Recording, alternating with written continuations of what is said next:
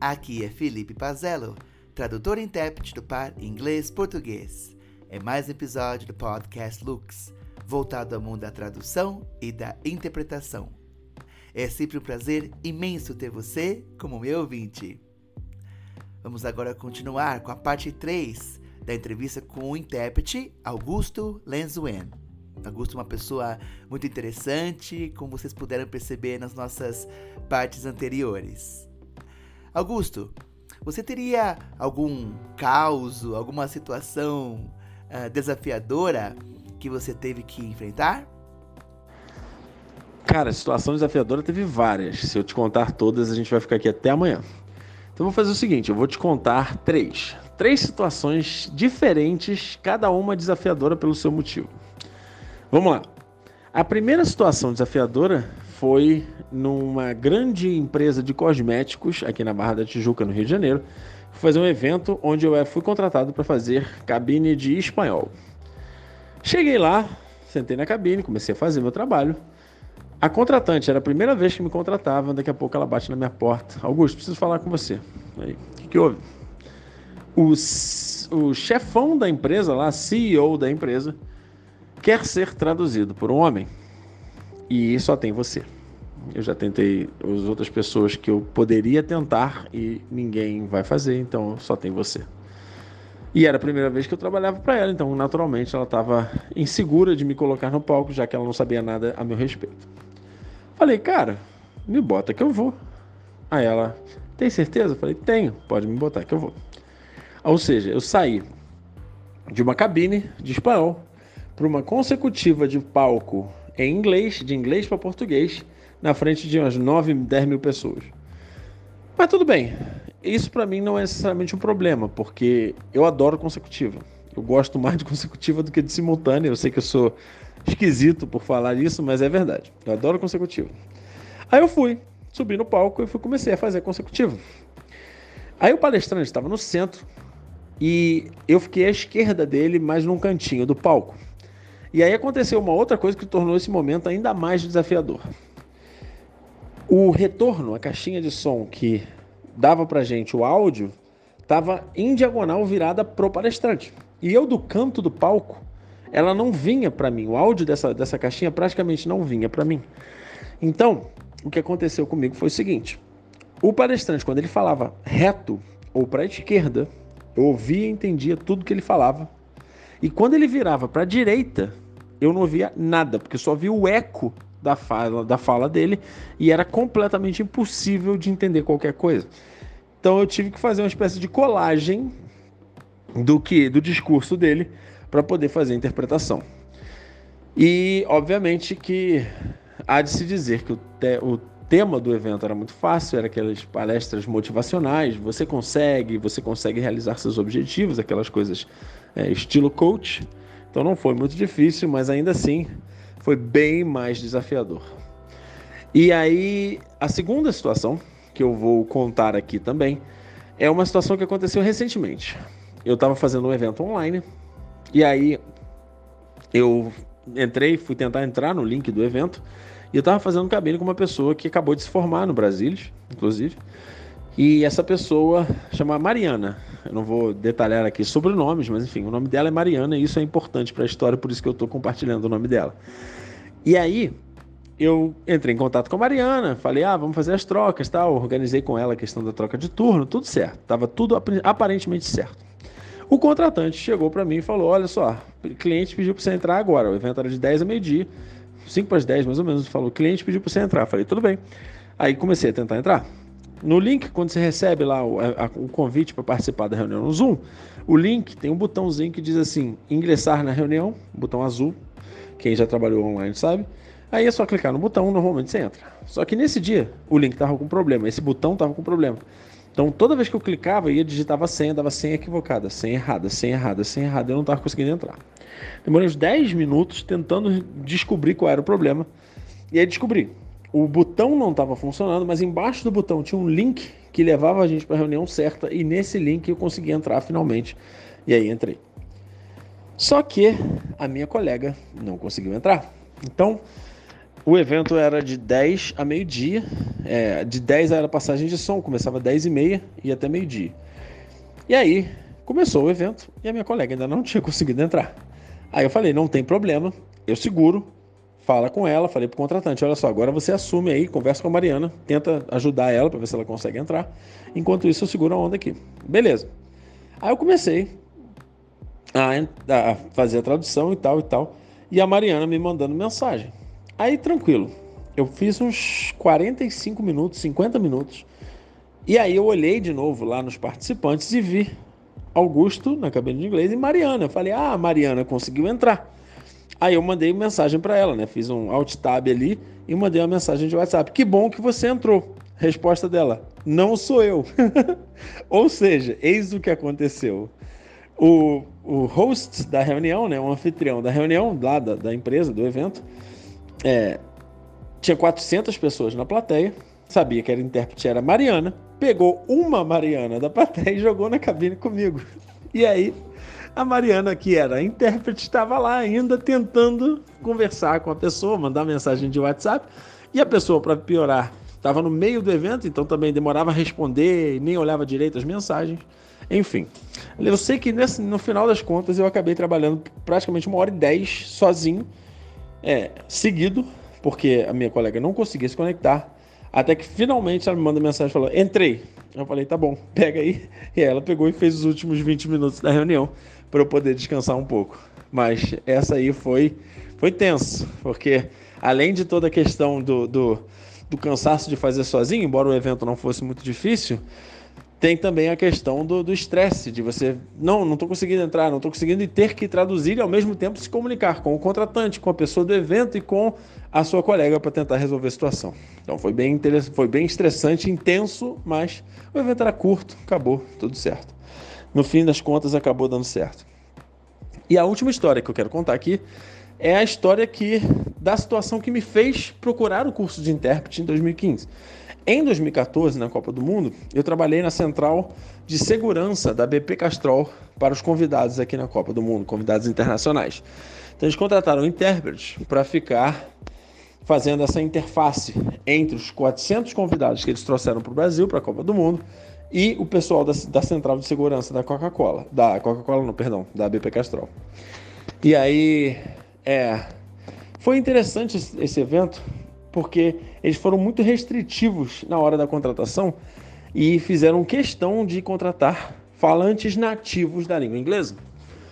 E o interessante disso foi que eu mandei meu currículo através de uma amiga minha que é americana, foi chamada para esse evento, mas não pôde ir. E aí é, eles me recusaram me recusaram porque meu nome não é John Smith ou Derek Brunson or something. Meu nome é Augusto Lenzuen. Então, viram lá, nome latino, não quero. Pronto. Só que, quando eu achava que eu não ia fazer o evento, aparentemente uma menina que eles chamaram lá para fazer o evento se desentendeu com o chefe de segurança. E aí ela foi cortada e não chamaram ela de volta. E aí eles me chamaram às pressas para cobrir o próximo turno dela eu fui lá, fiz o teste e acabei ficando o evento inteiro. O que foi desafiador nesse evento, nesse caso, foi que, porque eles foram tão restritivos na parte da contratação dos intérpretes, eles não conseguiram quatro pessoas para fazer um esquema de 12 por 36, como é padrão. E acabamos trabalhando, nesse caso, 12 horas por 24 horas. O que, que significa isso? Você chega lá às 7 horas da manhã para trabalhar, trabalha até as 7 da noite, vai para casa, dorme, acorda no dia seguinte de manhã, passa o dia inteiro fazendo o que quer que seja, e sete horas da noite você tem que estar de volta para virar a noite trabalhando para no dia seguinte sair sete horas da manhã, exausto, morto. Chega em casa, dorme, acorda no dia seguinte, e aí teoricamente você teria que voltar a dormir de novo. Porque você já acorda no final da tarde, né? Teria que acordar, dormir de novo, para poder acordar no dia seguinte, 7 horas da manhã, para poder ir, chegar lá às 7 horas da manhã para trabalhar o dia inteiro. E a gente foi trabalhando. Um, um, dia de plantão de dia, outro dia plantão de noite, outro dia plantão de dia, outro dia plantão de noite. Isso acabou com, minha, com a minha rotina de sono e a minha imunidade foi lá embaixo. Tanto que depois desse evento eu ganhei bastante dinheiro e foi isso que me levou a ser intérprete. Então eu sou grato essa, por essa experiência também. Mas depois desse, desse, dessa maratona, eu adoeci, fiquei uma semana acamado, muito mal, porque minha imunidade foi lá embaixo, minha rotina de sono estava exausta, estava um caco. Mas foi o que me fez estar aqui hoje. Então, de certa forma, ainda bem que eu consegui passar por isso, né? Essas aí foram três situações bem desafiadoras, cada uma pelo seu motivo, que aconteceram nessa minha breve carreira. Augusto, tenho certeza de que os ouvintes gostaram muito do seu relato, das três situações bem complicadas, né, que você teve que enfrentar. Eu, em destaque, eu pensei na primeira, quando você disse da, da sua consecutiva para muitas pessoas, para milhares de pessoas. Realmente é uma situação bem complicada, né? É, como você disse, você é uma mosca branca, né? Você prefere consecutiva do que simultânea. Eu tenho também uma grande amiga que eu sempre falo, a Luana, minha mestra. Ela gosta de simultânea, claro, eu também adoro simultânea, mas ela prefere consecutiva. Então você e ela são moscas brancas, viu? eu prefiro simultânea, mas claro que faço consecutiva, mas meu Deus, estou longe de me sentir confortável uh, ao fazer uma consecutiva. Mas se tiver que fazer, a gente faz, não é? e você mencionou essa questão do som, né, da do eco que você teve que se virar nos 30, né, para interpretar a partir de uma de um eco, né, de um ângulo complet, é, completamente desfavorável para a interpretação, além de estar uh, face to face, né, uh, com a plateia. Realmente é uma situação bem desafiadora e você uh, mandou muito bem. No meu caso, eu sempre comento quando tenho a chance de dar entrevista, dar podcasts e também entre amigos, eu sempre comento dois, dois eventos, duas situações bem complicadas que eu tive que enfrentar. Uma delas eu já comentei aqui, que era uma, um evento remoto de oncologia pediátrica e nós conversamos com o cliente, nós falamos que uh, uh, o Zoom ou uma ferramenta semelhante eram necessários e o cliente disse que tudo bem, que isso já tinha sido uh, resolvido.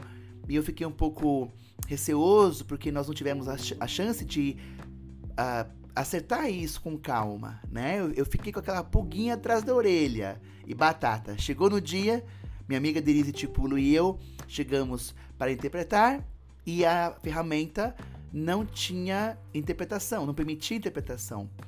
Era uma. O cliente queria fazer um, uma junção do StreamYard, usar dois StreamYards para isso e não deu, não deu certo. Resultado, eu, minha amiga e eu tivemos que fazer consecutiva de oncologia. Então, claro que era online, não era uma questão uh, cara a cara com a plateia, mas também foi bem difícil. E o outro ponto, essa questão que você comentou com a sua colega, né, uh, intérprete, da, de que ela foi colocada, ela não foi colocada na cabine, sim, uma outra pessoa, uma homônima foi colocada.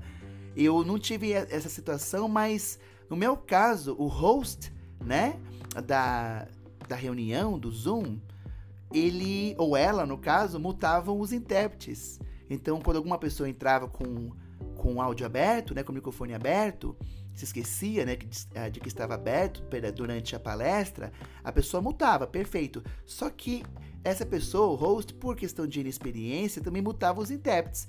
Intérprete mudo não é muito útil, não é? E aí era complicado, porque nós recebemos mensagens assim no chat falando: olha, uh, o intérprete está mudo, tal.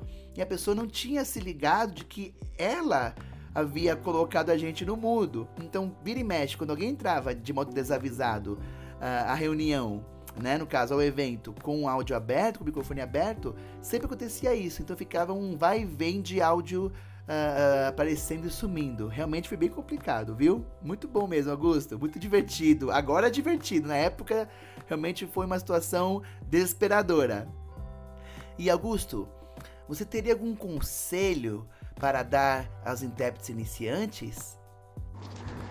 Felipe, se você me permitir, cara, eu quero fazer uma coisa levemente diferente do que a sua pergunta pede.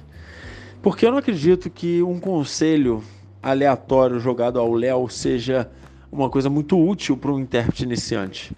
Muitas vezes eu posso dar vários conselhos aqui que ou vão ser clichês, aquela coisa que todo mundo fala, ou vão ser coisas que de repente um intérprete iniciante ainda não tem experiência suficiente para saber como que aquilo vai ser útil para ele. Então, ao invés de te jogar um conselho aleatório, eu gostaria de fazer o seguinte.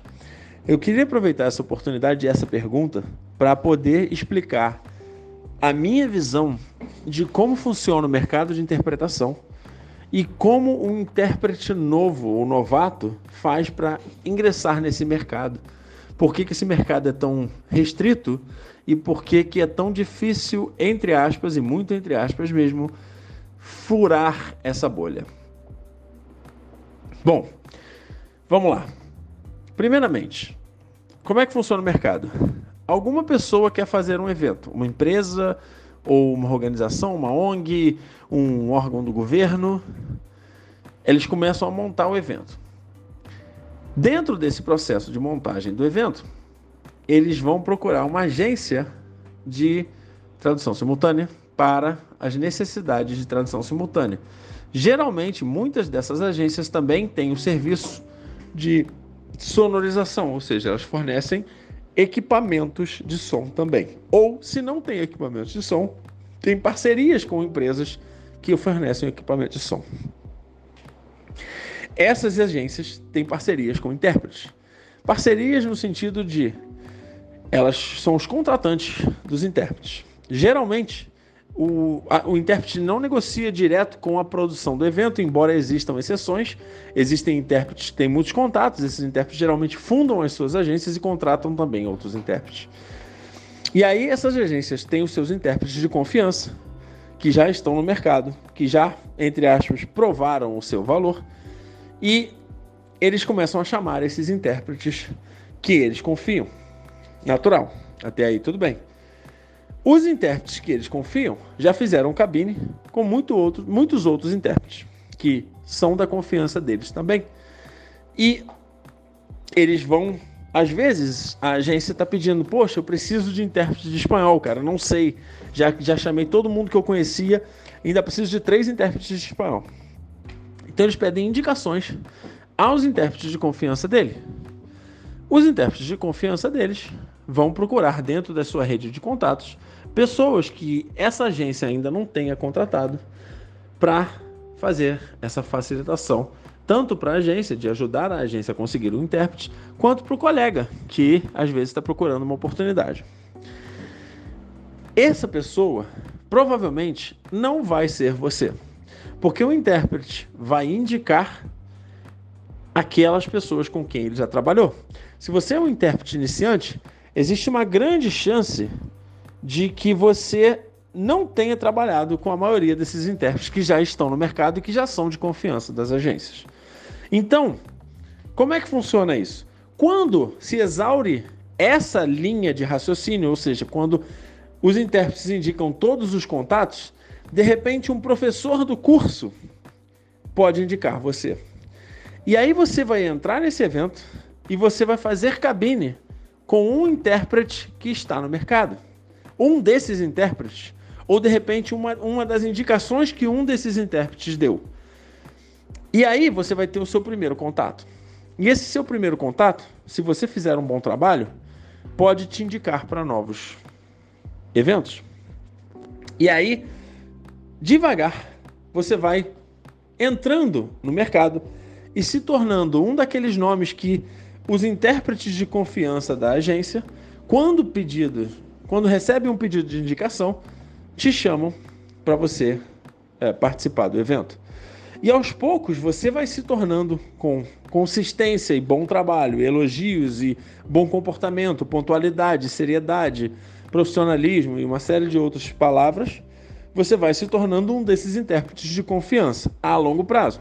Então eu nem, nem creio que eu seja um intérprete que está já no, na, como um intérprete de confiança de muitas agências. Acho que tem uma ou duas agências aí com quem eu já tenho uma relação bem estabelecida. Mas a grande maioria das agências sabe que eu existo, eu estou no radar deles, mas eu não sou uma das primeiras opções e nem tenho como ser, porque eu estou no mercado desde 2019. Ou seja, tem gente que está no mercado há 10, 15, 20 anos. Quem que você vai chamar para um evento que você precisa de dois intérpretes? Uma pessoa que está contigo há 3 anos ou uma pessoa que está contigo há 15? Óbvio que as pessoas que estão há mais tempo no mercado que vêm fazendo um bom trabalho e que têm a confiança das agências vão ser, chamada, vão ser chamadas antes de você. Isso é natural.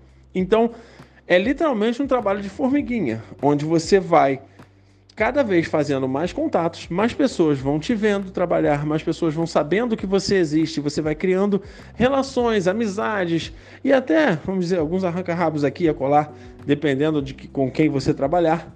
Mas, inevitavelmente, as pessoas do mercado da interpretação vão saber quem você é, vão saber que você existe e você vai se tornar aí uma realidade, uma pessoa que está inserida no mercado.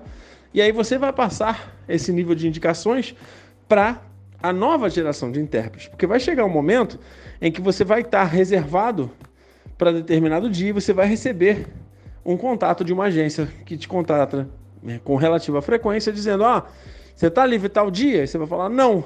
Conhece alguém que está? E aí você pode indicar outras pessoas. Então é assim que meio que a corrente do bem vai acontecendo. E é com paciência, trabalho duro e aproveitando as oportunidades que você uh, recebe, que você acaba conseguindo construir essa rede de contatos e se, e se inserir no mercado da interpretação.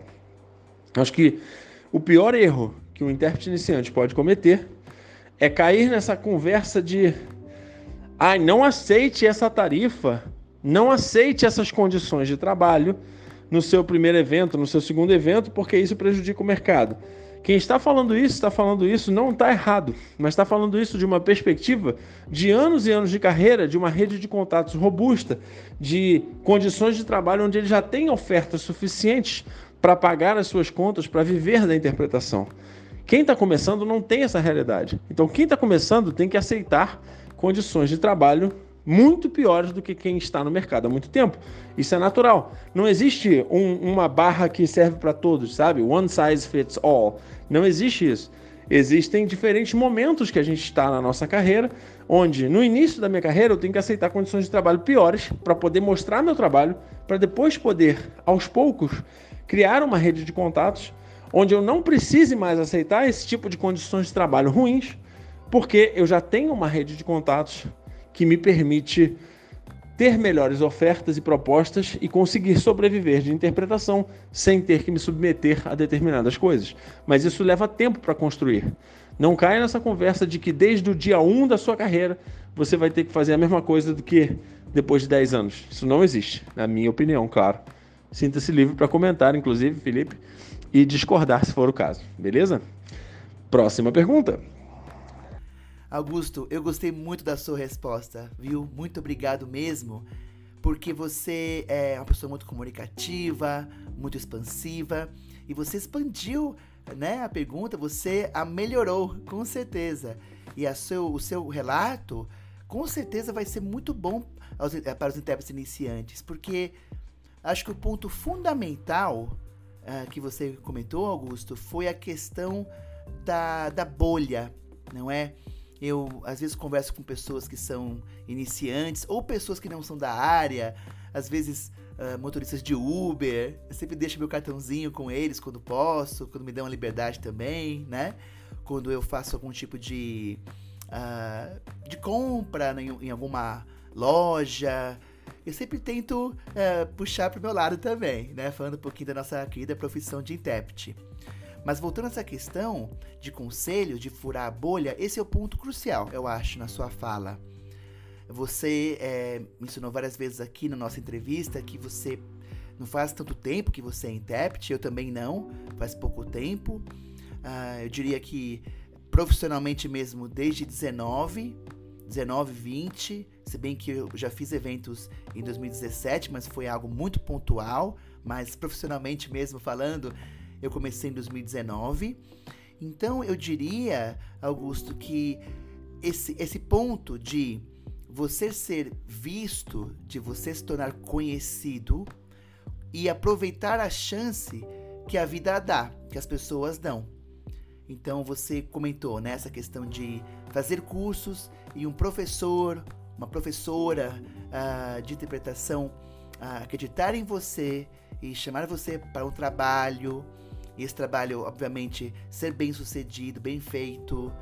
E aí você faz cabine com essa professora, professor, ou com uma pessoa que você não conhece, uma pessoa talvez mais experiente, que viu, puxa, o Augusto é uma pessoa interessante, gostei da entrega dele. Olha, o Felipe, no meu caso, é uma pessoa legal, gostei da, da fluência, gostei da, do rigor terminológico.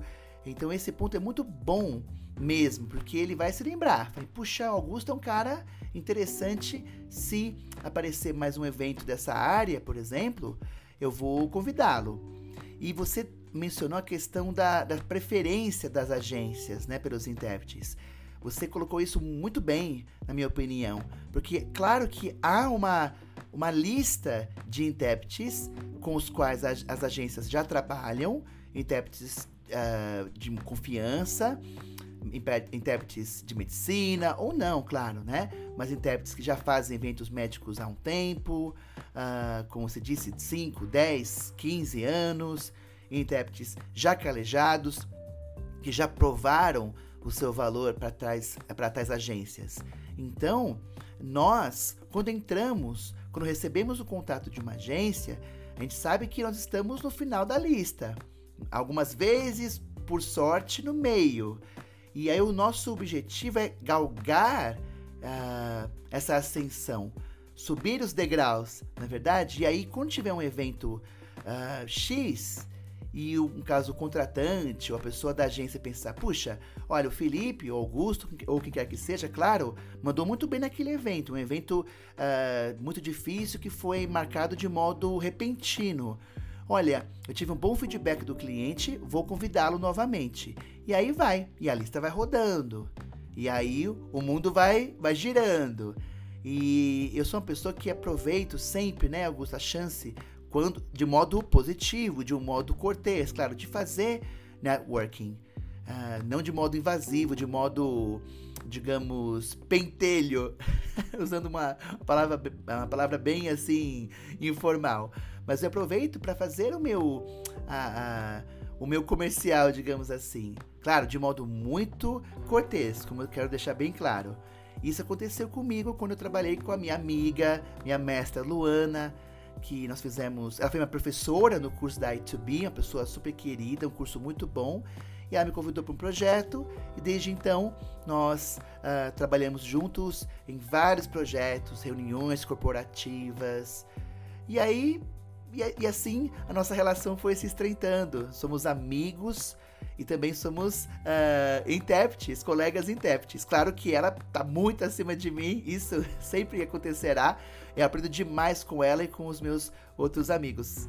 Muito obrigado, viu, Augusto, pela sua, uh, pelo seu relato muito interessante. Tenho certeza de que as pessoas gostaram.